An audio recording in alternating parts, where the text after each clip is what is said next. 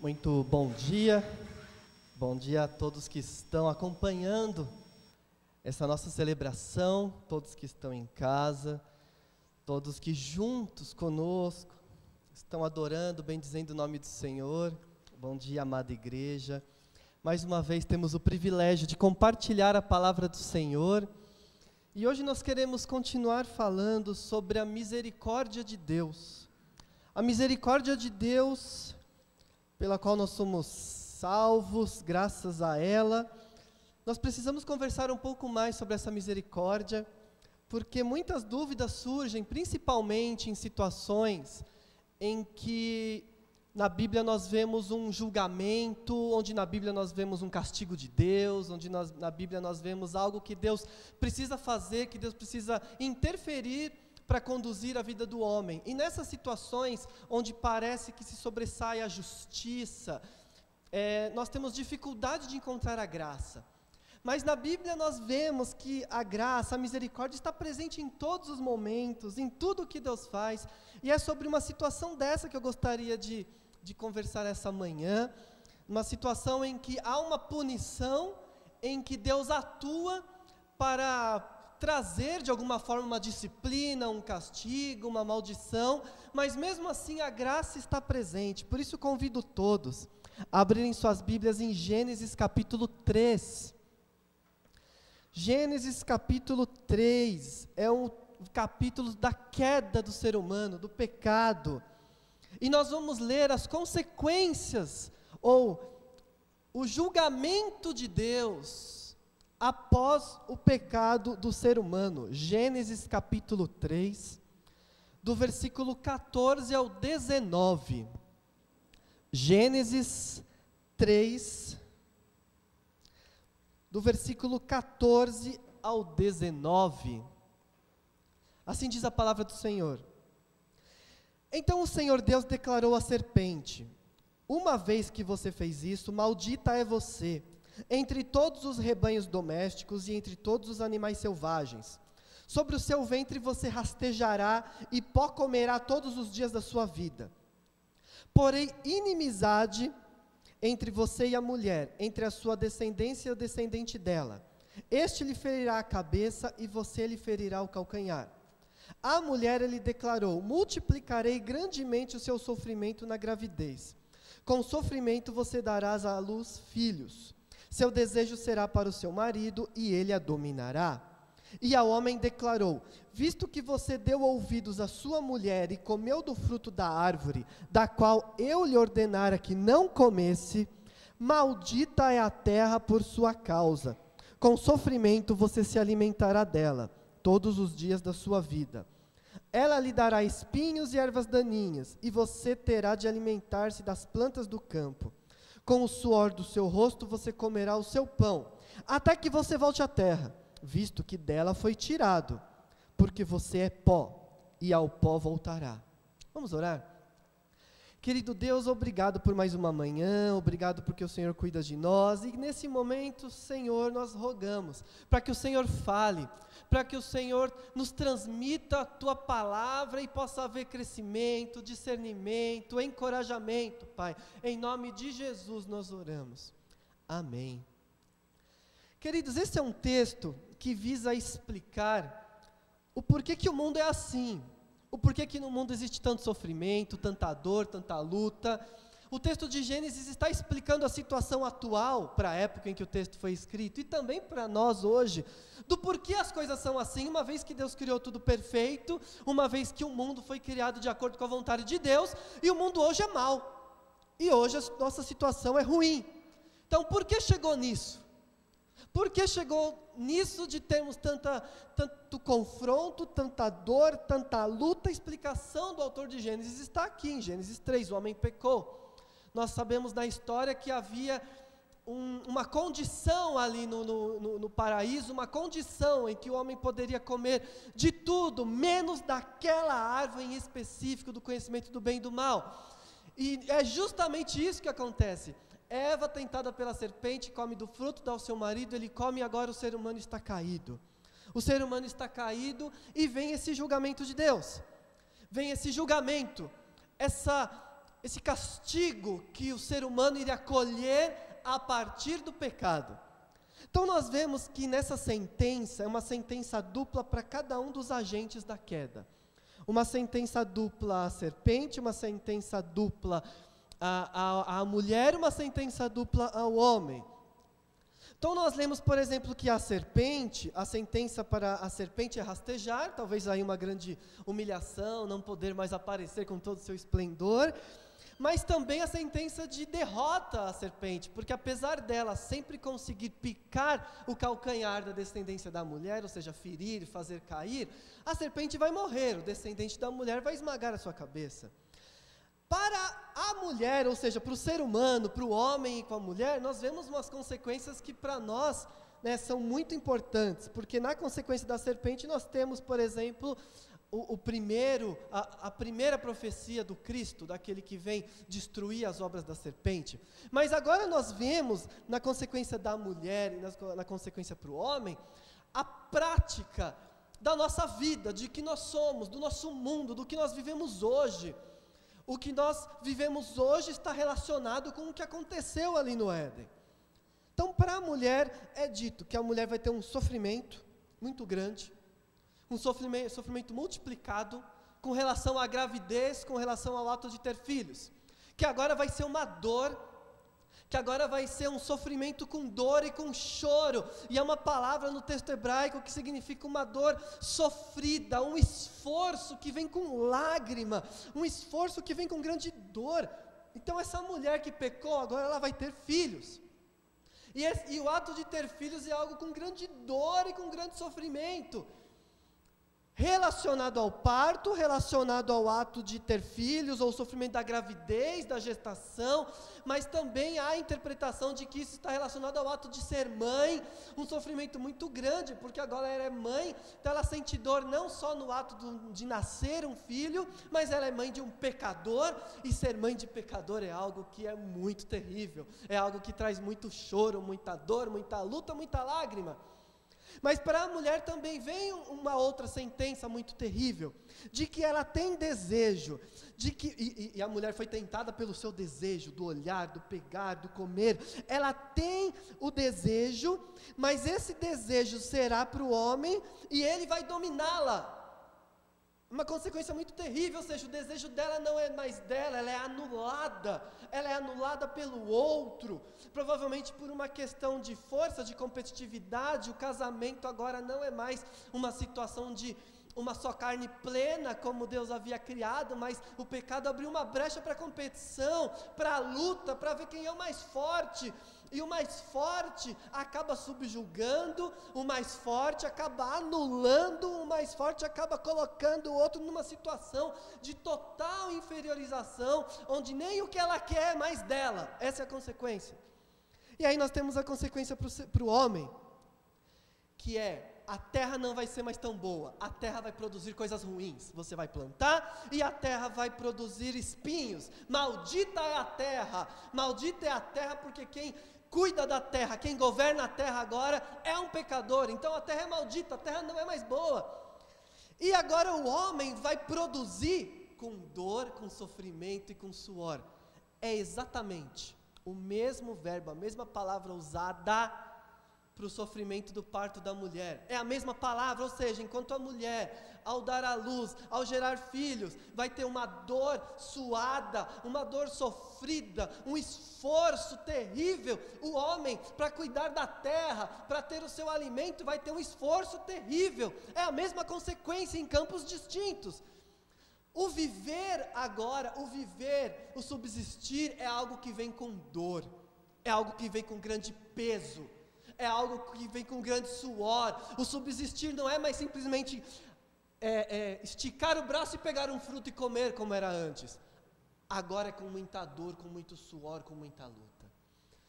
E por fim, o homem é terra e vai voltar para a terra. O homem que foi criado para governar a terra, agora a terra vai tragá-lo. E ele que é pó, vai retornar ao pó, a consequência da morte. Ao analisar esse texto, nós percebemos, por exemplo, que essas consequências, esses julgamentos para o homem, para a mulher, na verdade são para todos, porque é dito que o homem vai morrer, mas a mulher também morre. Então é algo que é para todos. O viver com dor, viver com sofrimento é para todos. Uma vida em que eu trabalho, eu me esforço, mas eu não colho plenamente todo o meu esforço. Eu colho decepção, eu colho dor, eu colho desilusão. E para colher alguma coisa boa, eu tenho que sofrer muito, eu tenho que lutar muito, isso é para todos. O pecado trouxe isso, o pecado trouxe a luta, o pecado trouxe a dor, o pecado trouxe a morte, porque o salário do pecado é a morte. E Deus está aqui dando uma sentença porque Deus não queria que isso houvesse acontecido. Deus tinha falado: cuidado, não coma, não vá. Mas o homem foi, a mulher foi, e comeram, e foram, e desobedeceram, e se rebelaram, e tentaram ser igual a Deus, e agora estão colhendo. Ora, por que, que Deus está dando esta sentença, fazendo essas profecias? É, por que, que Deus está falando dessa forma com o ser humano? Sim, é uma maldição. Sim, é, é um ato de disciplina? Sim. Mas toda vez, e guardem isso, toda vez que na Bíblia nós vemos uma promessa de Deus, seja uma promessa de vingança, de maldição, seja uma promessa boa, todas as vezes que na Bíblia nós vemos uma promessa de Deus, nós precisamos também analisar o cumprimento dessa promessa. Ou seja, Deus falou, mas como Deus cumpriu isso que ele falou? Porque quando ficamos só com o texto, passa-se a impressão de um Deus vingador que agora quer esmagar o ser humano por ter pecado de um Deus que falou: Ah, é? Fez o que eu falei para não fazer? Vocês vão se ver comigo. Nós temos essa impressão. Mas quando nós olhamos na história a maneira como isso é cumprido, nós percebemos a misericórdia e o amor de Deus revelado. Nós percebemos, por exemplo, que o que está acontecendo aqui é algo que cumpre a justiça de Deus, que não pode deixar o mal viver para sempre. Agora o ser humano conhece o bem e o mal, então tem que morrer, porque o ser humano não consegue controlar o mal. O ser humano não tem mais controle sobre isso, e o mal não pode viver para sempre. Mas da mesma forma que a justiça de Deus não permite, ela não permite pelo amor. Por que, que Deus está preocupado com com o mal no mundo que ele criou, porque ele ama esse mundo que ele criou. E ele não quer que esse mundo pereça no mal. Ele não quer que esse mundo se destrua completamente pelo mal. Então ele está dando uma sentença que vai de alguma forma trazer a justiça, equilibrar as coisas e permitir com que o ser humano continue vivendo. Quando nós analisamos a maneira como isso foi cumprido, nós percebemos que não foi nem imediatamente, não foi de imediato, não foi de imediato. Foi de uma maneira muito gradual. Porque aqui está falando, vocês vão morrer, você vai virar pó, mas o Adão não morreu imediatamente. O Adão não morreu no dia seguinte. O Adão não morreu um ano depois. Ele viveu mais de 900 anos, segundo o texto. E todos antes do dilúvio vivem mais de 900 anos. Ora, mas Deus falou que ia morrer porque não é imediato. Eles continuam vivendo e vivendo e vivendo e vivendo. O texto fala que a terra ia produzir coisas ruins. Mas como nós já falamos duas semanas atrás no texto onde Caim mata Abel, Deus fala para Caim: olha, agora você vai viver errante e a terra está maldita para você. Quer dizer, ainda não estava maldita antes. Então a terra continuava produzindo coisas boas, mesmo depois dessa sentença. É como se fosse aos poucos se degenerando, então é uma consequência para a humanidade como um todo, não é necessariamente para Adão e Eva, para esses personagens do texto, porque isso não acontece de imediato. Então não é Deus olhando para Adão e falando assim: ah, é? Me desobedeceu? Vai morrer agora. Não é. Ele escolhe, inclusive, uma consequência terrível de haver um filho morto, mas demora muito para que essa promessa de morte na vida dele se complete. Não é imediato.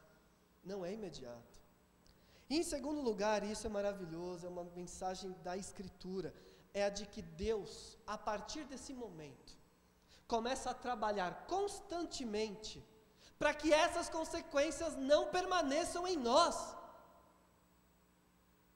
Ou seja, não é uma vontade de Deus que o ser humano viva assim. Isso é uma consequência imediata do pecado para que as coisas se equilibrem, mas Deus não deseja que a gente viva assim. Porque Deus olha para uma humanidade que sofre, que tem dor, uma humanidade que não colhe o que planta numa terra difícil, e escolhe um povo para levar esse povo para uma terra que mana leite e mel.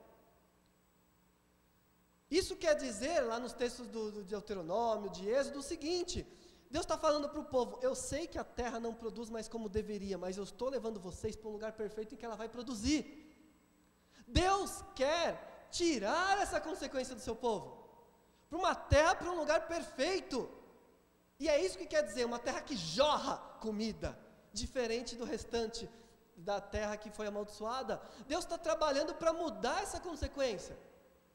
Deus está trabalhando na história humana para tirar de nós essa maldição, a tal ponto de nós olharmos no fim das páginas da Bíblia que Deus criou para nós um lugar perfeito, que é a Nova Jerusalém, muito melhor que aquela terra prometida, em que Ele vai enxugar a lágrima de todos os olhos, que não haverá dor, que não haverá sofrimento. A história da Bíblia é a história de como Deus trabalha para retirar de nós essas consequências. O salário do pecado é a morte. Mas o dom gratuito de Deus é a vida eterna. A Bíblia é o plano de salvação. A Bíblia é a história de como Deus trouxe um plano à tona para que esse ser humano destinado à morte agora pudesse viver. E não mais num lugar ameaçado pelo mal, pudesse viver num lugar sem o mal, um lugar que o ser humano escolheu ir, que não é mais tentado pelo mal. Essa é a história da Bíblia. A partir daqui, então, nós vemos Deus trabalhando para derrotar todas essas consequências que nós trouxemos para a nossa vida. Em Efésios 2 nós lemos que nós estávamos mortos, mas Deus nos deu vida. Deus nos deu vida. Deus não é alguém que está no céu falando, ah, é? Vai morrer, bem feito, quem ousou me desobedecer. Deus traz o castigo, Deus traz aquilo que é necessário ser trazido, mas Ele está, bu está buscando amenizar e retirar essa consequência o quanto antes, para que nós possamos viver de uma maneira plena como Ele sempre quis. Ou seja, Ele poderia ter nos destruído e nos matado completamente, mas Ele resolveu criar um plano para que a gente pudesse voltar a ser como era antes do pecado. Essa é a beleza. Ele poderia ter nos esmagado. Ele poderia ter nos aniquilado. Ele poderia ter falado: ser humano não deu certo. Acaba com tudo. Mas ele traz um julgamento que possibilita a continuação do ser humano, da criação dele e a salvação do ser humano. Que Deus maravilhoso. Que Deus maravilhoso que cuida de nós. Que Deus maravilhoso. E é por isso que eu enxergo esse texto de Gênesis 3 não como a vontade de Deus para nós hoje. Eu enxergo como as consequências do pecado. Quando alguém pergunta, mas por que, que é tão difícil a vida? Por que, que nós temos que trabalhar tanto? Por que, que né, a gente não consegue, as coisas não dão certo? Por causa do pecado, está aqui, está explicado. Por que tanta dor? Por que tanto sofrimento? Por causa do pecado. Está aqui explicado. São as consequências de nós termos aberto a porta para isso na nossa natureza. As consequências de nós vivermos dessa forma são as consequências. Mas essa não é a vontade de Deus. E é completamente diferente quando nós interpretamos isso como vontade de Deus ou quando nós interpretamos isso como consequência que Deus trouxe para abençoar a humanidade. Quando eu entendo isso como vontade de Deus, eu, eu afirmo que eu preciso viver como diz o texto de Gênesis 3, obrigatoriamente. Porque senão eu estou descumprindo uma regra. Quando eu entendo isso como consequência, eu entendo o seguinte: era necessário isso acontecer, a humanidade caiu, mas agora Deus trouxe algo novo. E Deus está o tempo inteiro, o inteiro consertando. Lá no fundo, nós sabemos que é consequência de pecado. Porque, por exemplo, aqui está dizendo que o homem vai colher e vai trabalhar, é, vai, vai conseguir o fruto do suor do rosto, que tem que doer. Mas nós constantemente construímos tecnologias para não ser tão sofrido, para não suar tanto, para ser fácil. E nós achamos que isso está ok.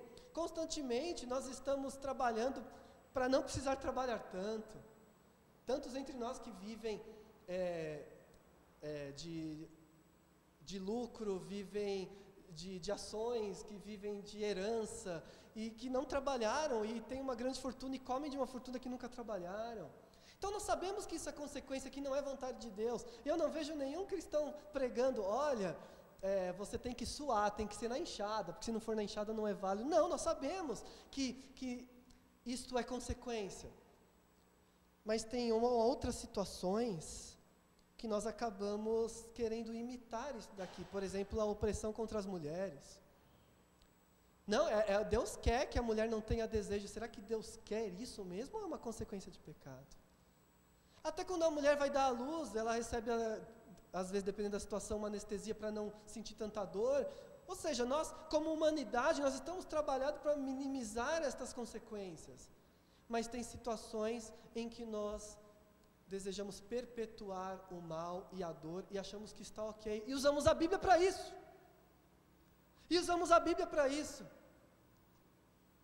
O nosso Deus é misericordioso. Então, com esta reflexão, eu quero trazer duas verdades aos irmãos e pedir para os irmãos refletirem sobre isso, não só agora nesse sermão, mas ao longo da semana e continuarem refletindo, porque nós conhecemos Deus refletindo e meditando na palavra dEle. A primeira lição é a seguinte: Deus é misericordioso e quer nos restaurar. Deus é misericordioso. Não aceite mais a visão de um Deus mau a visão de um Deus vingativo, a visão de um Deus que está sedento por esmagar todas as pessoas que fizeram o mal contra ele. Não aceite mais essa ideia de um Deus que vai castigar você na mesma moeda, e ai de você se você pisar na bola, e as coisas que dão errado na sua vida agora é porque você pisou na bola e fez alguma besteira. Não aceite mais a ideia desse Deus que tem prazer em ver pessoas chorando, que tem prazer em ver pessoas queimando, um Deus que tem prazer em fazer o mal. Não aceite esta ideia, porque nós estamos diante de um texto que define a humanidade, em que Deus tinha toda a possibilidade de esmagar e ele resolveu salvar e criar critérios para continuação da humanidade. Não aceite mais um Deus mau. Deus é misericordioso e na justiça dele, no castigo dele, está o amor e a misericórdia. Na disciplina que ele impõe está o amor, não é dissociável, eu não separo, eu não falo assim, olha, esse texto aqui é sobre amor, esse texto aqui é sobre justiça. É impossível fazer isso, porque só faz justiça quem ama, quem não ama vira as costas e fala, se vira. Só faz justiça quem ama, só faz justiça quem quer o bem. Então, mesmo quando parece que está vindo uma sentença dura, terrível de castigo, é para o bem, é por amor, é para o crescimento. Deus está cuidando, Deus está tratando o ser humano. E quando você pecar, espero que não peque, que não erre, mas se isso acontecer, lembre-se de que Deus é misericordioso, o Deus que você serve é o Deus que quer te salvar, é o Deus que enviou Jesus, é o Deus que está trabalhando para tirar todas as consequências que foram colhidas aqui em Gênesis 3. Ele não quer a sua derrota, ele não quer a sua destruição, ele não tem prazer em te ver chorando, ele não tem prazer em ver você se lamentando, ele não tem prazer nisso, ele tem prazer em ver o seu arrependimento e a sua reconstrução. É isso que ele quer de você. Deus é um Deus do amor, o Deus da misericórdia. O, o, Deus de Gênesis 3 é o mesmo Deus que enviou Jesus, é o mesmo Deus que está aqui, é o mesmo Deus que nos salva, é o mesmo Deus com quem nós vamos habitar para sempre, é o mesmo Deus. E eu não posso mais ter medo de Deus e dos seus castigos. Eu continuo temendo Deus, porque Ele é o Todo-Poderoso, porque Ele é o dono de todas as coisas. Mas eu não posso ter medo de Deus. O apóstolo João fala que no amor não existe medo, no perfeito amor lança fora o medo. Eu não posso ter mais medo de Deus, porque o meu Deus é o Deus da graça. E se havia alguma dúvida na interpretação da Bíblia, veio Jesus para tirar toda a dúvida. Se havia toda a dúvida, veio Jesus morrer numa cruz para falar: Deus é o Deus do amor e da misericórdia. Você vai morrer? Não mais, porque agora você está salvo. Deus não tem prazer no choro. Lembre-se disso, Deus é misericordioso e quer nos restaurar. Deus é misericordioso e Ele quer te restaurar. Deus é misericordioso e Ele não quer que as consequências durem para sempre.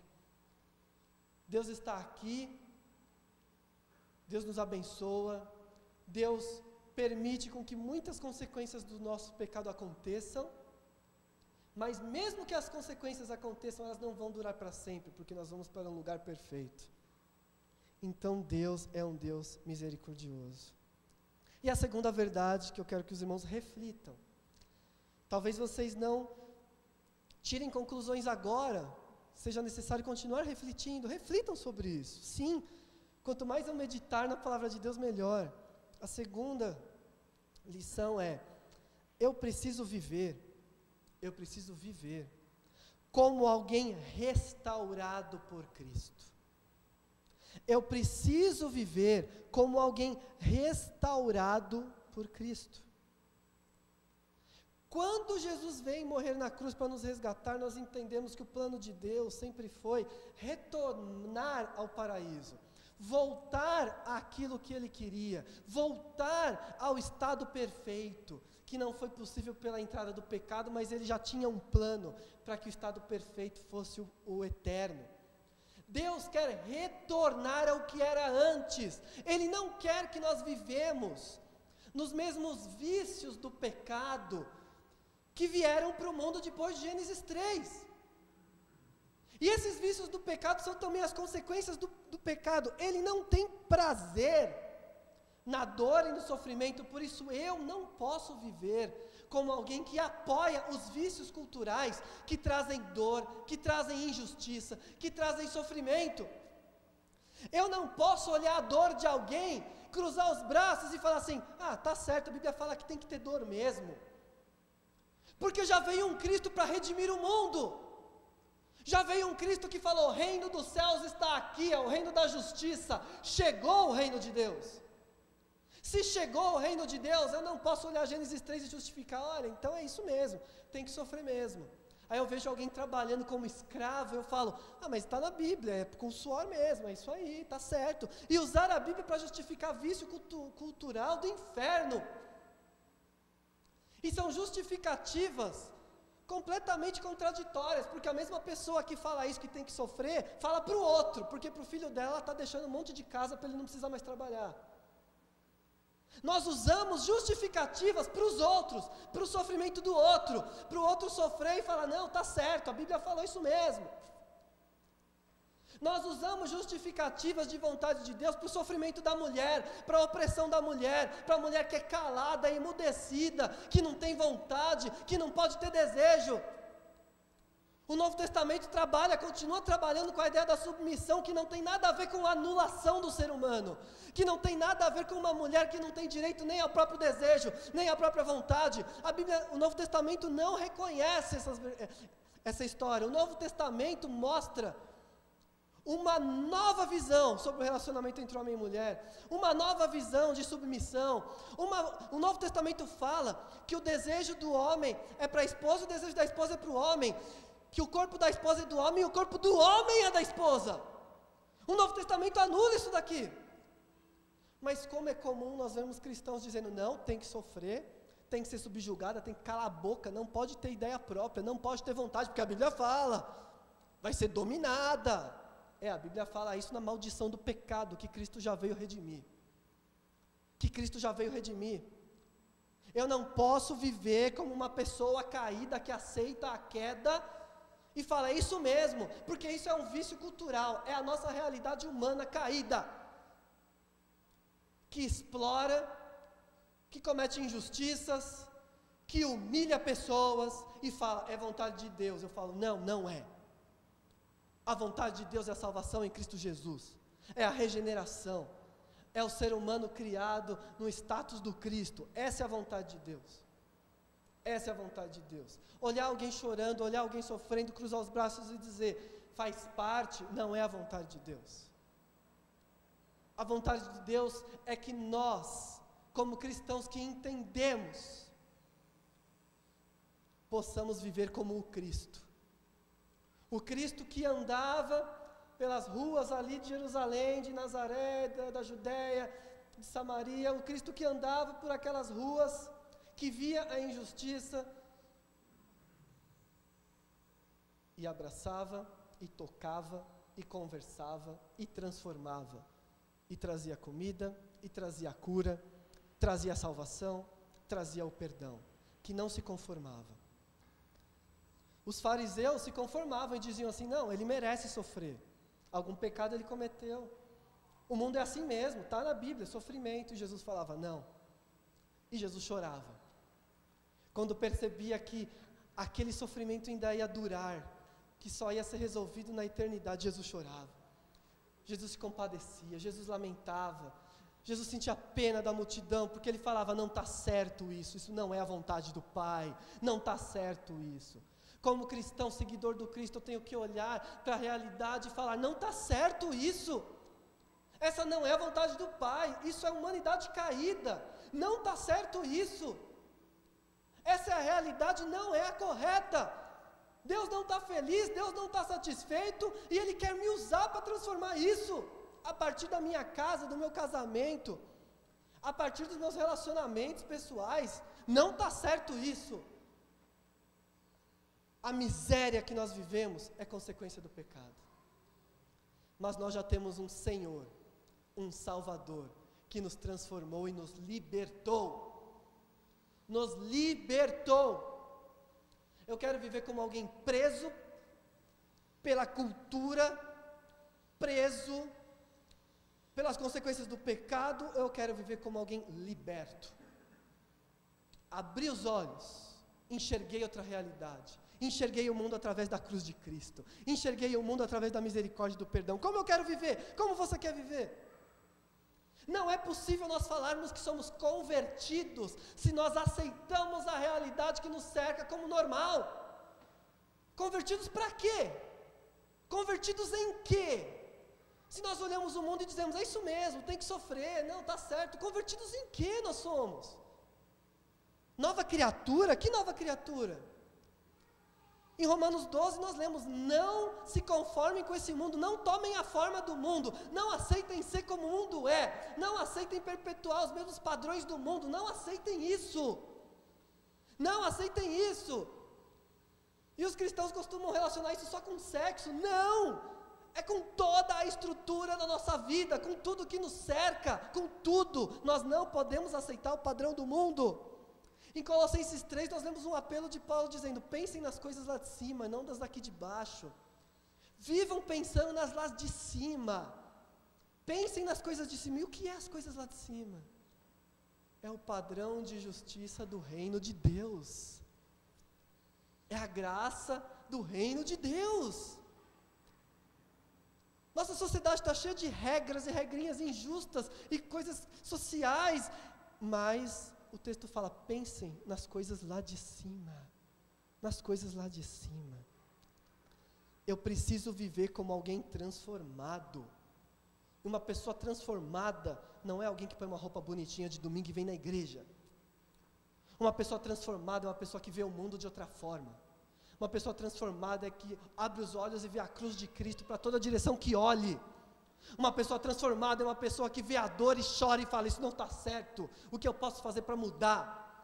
Uma pessoa transformada não aceita esse mundo caído, não aceita e fala: Isso não está certo. Se o reino de Deus chegou, chegou comigo, eu estou aqui para mudar. Chegou uma pessoa transformada, uma pessoa transformada. Deus quer que nós sejamos transformados e que a gente pare de usar a Bíblia para justificar vícios culturais. Que a gente pare de usar a Bíblia para falar que Deus é mau e castiga todo mundo. Que a gente pare de usar a Bíblia para pregar um Deus falso, um Deus rancoroso. Deus quer que nós sejamos transformados e preguemos o Deus de amor, de graça, de misericórdia e de perdão. Deus quer a nossa transformação na nossa mensagem, na nossa fala, no nosso testemunho, nas nossas ações. Deus quer a sua transformação completa. Por isso eu termino dizendo: Gênesis 3 está na Bíblia. E que bom que está, e que bom que aconteceu, e que bom que Deus continuou cuidando. Mas veio o Cristo. Toda a interpretação bíblica tem que passar pelo Cristo. Veio o Cristo. Por isso, não viva em Gênesis 3. Se você viver em Gênesis 3, você está ignorando todo o restante. Não viva em Gênesis 3. Viva em Cristo, no Cristo, para Cristo. Viva como uma pessoa transformada. Feche seus olhos. Te convido a meditar agora e que essa meditação continue ao longo da semana. Avalie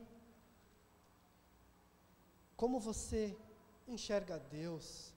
Se você ainda tem medo de Deus, se você acha que coisas ruins acontecem na sua vida e a culpa é de Deus, se você ainda acha que Deus está te castigando, que Deus está irado com você, que Deus está bravo com você, como você encara Deus? Você consegue exaltar esse Senhor misericordioso? Você se alegra em Deus? Você se alegra nas misericórdias de Deus? Você se alegra quando Deus é misericordioso com os outros também, como foi com Zaqueu. Você se alegra nas misericórdias de Deus. Mas eu também quero te perguntar: você busca uma vida transformada em Cristo? Ou você ainda está cruzando os braços para o sofrimento e para a dor, para a opressão? Você ainda está cruzando os braços quando vê pessoas serem exploradas, trabalhando e não tendo sustento digno. Quando você vê a maldade no mundo, quando você vê mulheres subjugadas, silenciadas, exploradas. Quando você vê a injustiça do seu lado, quando você vê a miséria na sua cidade, você ainda cruza os braços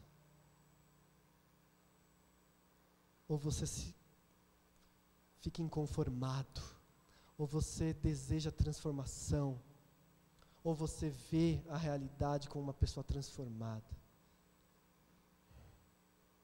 Continue meditando e vamos orar. Senhor amado, em nome de Jesus, muda a nossa mente, Pai. Muda a nossa mente tão viciada, nos padrões do mundo caído, Pai. Muda a nossa mente, que usa a Bíblia para justificar esses padrões caídos. Senhor, nos traga uma transformação em todos os níveis, Pai, em nome de Jesus. Que a gente não aceite mais a injustiça, o sofrimento, a exploração, a dor, que a gente não use mais a Bíblia para justificar tanta maldade que existe no nosso medo, Pai, no nosso meio. Senhor, não deixa mais isso acontecer, muda a nossa mente. Nos traga essa sensibilidade do Cristo em olhar para a multidão e se compadecer da multidão. Nos traga essa sensibilidade do Cristo em fazer tudo o que está a nosso alcance para transformar a realidade, Pai. Senhor, que possamos olhar como pessoas salvas, esta nova realidade que o Senhor nos trouxe. E não mais viver em Gênesis 3. Por favor, atua na nossa mente, convença com o teu Santo Espírito, nos mostre as situações onde estamos errando, nos mostre aonde estamos sendo injustos, porque somos muito injustos. Nos mostre, Pai, aonde estamos sendo tocados pela maldade, pela injustiça, pelo preconceito. Nos mostre para que possamos abrir nossos olhos e mudar as nossas atitudes, Pai. Por favor, é a nossa oração nós te entregamos tudo que somos, te entregamos a nossa vida, entregamos nossos corpos como sacrifício. E transforma a nossa mente, para honra e glória do teu nome, Pai, é a nossa oração. No santo amado nome de Jesus. Amém. Continue meditando na palavra, continue crendo. O nosso Deus é o Deus do amor, da graça, da misericórdia e do perdão. Tenha uma semana maravilhosa na graça de Deus. Que Ele abençoe você e a sua família. Continue crendo. Deus abençoe.